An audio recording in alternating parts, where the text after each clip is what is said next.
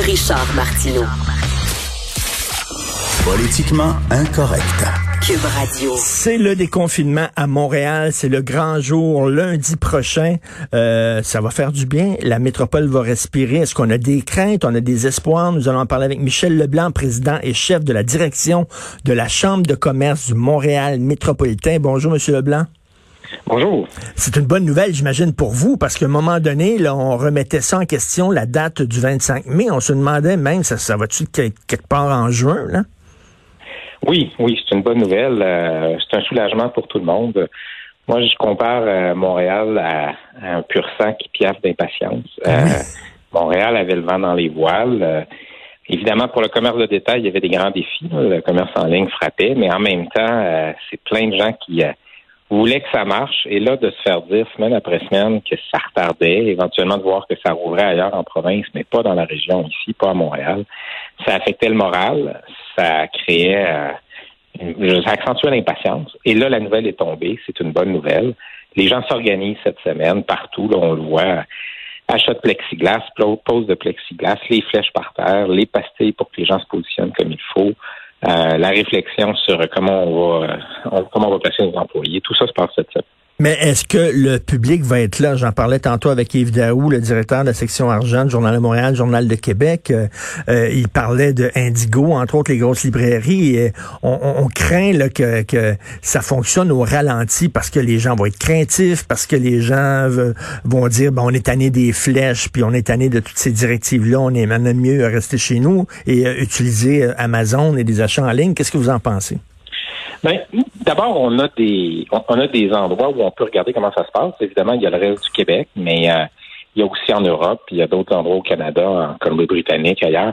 Ce qu'on voit, c'est que euh, l'expérience de magasinage, on s'entend tous, euh, elle est pas pareille. Il y a des hmm. endroits où on peut pas toucher, on peut pas toucher aux objets. Il y a d'autres endroits où on nous dit de ne pas flâner. L'expression, c'est flâner, mais dans le magasinage, souvent, on, on prend on flâne, on oui. on compare, on flâne, ça fait partie de l'expérience. Donc, tout ça, évidemment, là, ce que vous dites, c'est probablement vrai. Il y a des gens qui vont moins magasiner.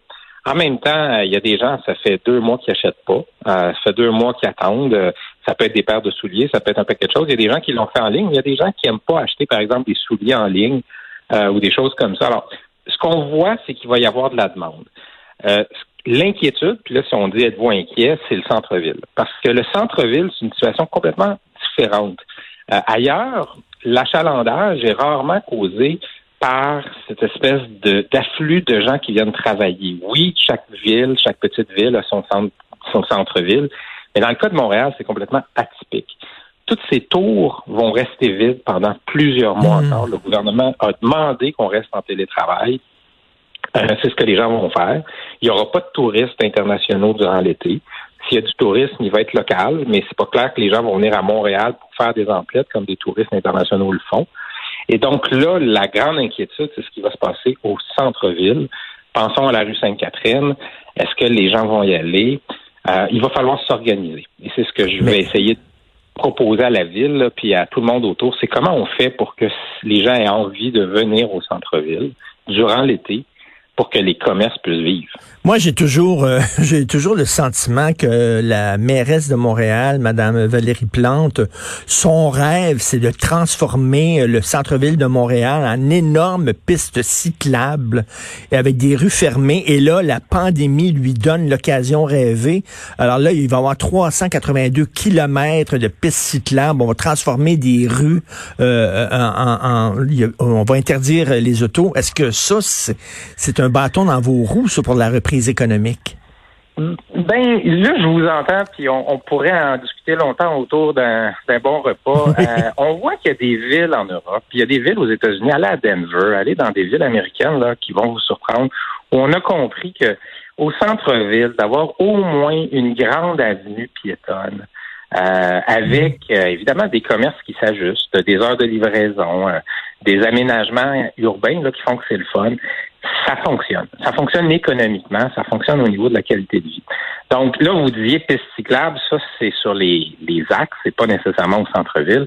Ça, on va voir, il y a des enjeux ici et là euh, d'accès. Euh, je regardais ce qui est proposé. Il y a, par exemple, la proposition de fermer euh, un morceau de Saint-Laurent euh, durant, durant les prochains mois, ça me paraît très compliqué parce que Saint-Laurent, c'est pas juste une artère commerciale, c'est une artère de transit.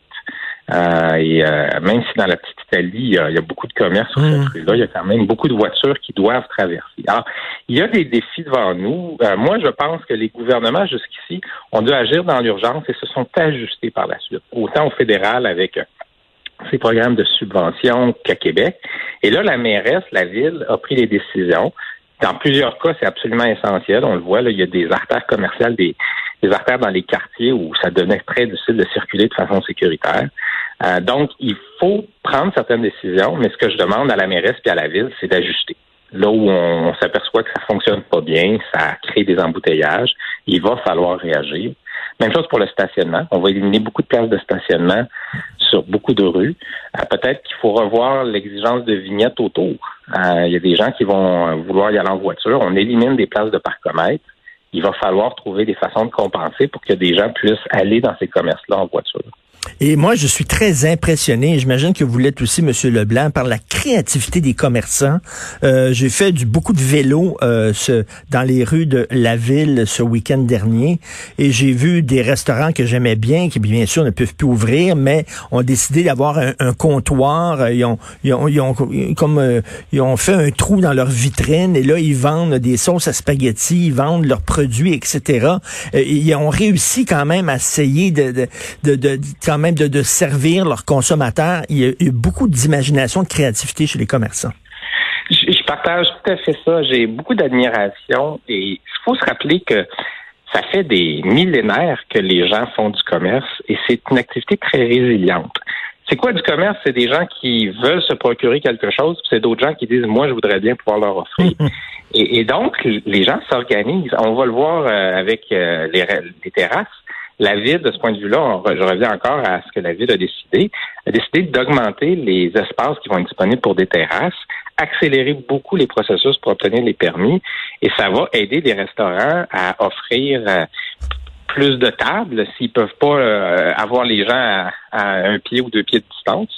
Et, ça va peut-être aussi nous amener à transformer la ville positivement. Euh, quand on va dans des grandes métropoles, on, les voit bien, ces grandes terrasses euh, où les gens sont au soleil. Ici, on a créé des terrasses il y a maintenant peut-être deux, trois décennies, mais elles sont petites. Elles sont petites. On a fait avec les trottoirs qu'il y avait à l'époque. Euh, là, on va peut-être agrandir ça. Alors, je, je, vous écoutais avant, puis je, ne suis pas en train de dire que la pandémie, c'est une bonne chose. Je suis en train hmm. de dire qu'on devrait jamais gaspiller une crise. Mais c'est ça, c'est vrai. On, traverse une crise, améliorons ce qui peut être amélioré, puis euh, on, on se rappellera toujours à ce moment-là, par la suite, qu'on a dû prendre des bonnes décisions dans l'urgence, mais qu'on les a prises. Vous parliez d'axe routier tantôt. Il y a un axe idéologique. Hein. D'un côté, c'est les gens qui disent l'économie doit primer d'abord et avant tout. On est en train de tuer l'économie. faut tout faire pour réouvrir, déconfiner pour l'économie. De l'autre, l'autre extrême, c'est la santé publique. La santé publique, tout le monde à la maison, tout le monde confiné, tout ça. J'imagine que vous vous situez euh, entre les deux. Bien, souvent, je, moi, je rappelle que j'ai l'impression qu'il faut opposer une, une crise de santé publique à une autre crise de santé publique. La première crise, c'est celle de la COVID et les exigences sanitaires sont bien claires et c'est nécessaire. Par contre, la seconde crise de santé publique, c'est ce qui découle d'une économie qui s'effondre. Mmh. C'est des drames individuels, c'est des drames pour les enfants, c'est des drames pour les couples, c'est des drames pour tous ces gens qui soudainement deviennent ultra stressés parce qu'ils savent pas comment ils vont y arriver, comment sauver leur entreprise, les gens qui mettent des employés à la porte temporairement peut-être, mais c'est des drames individuels pour tout décideur qui doit faire ça. Alors moi, je dis souvent, il faut sous-peser les avantages sanitaires de certaines décisions et les coûts sanitaires qui vont aller du côté de l'économie.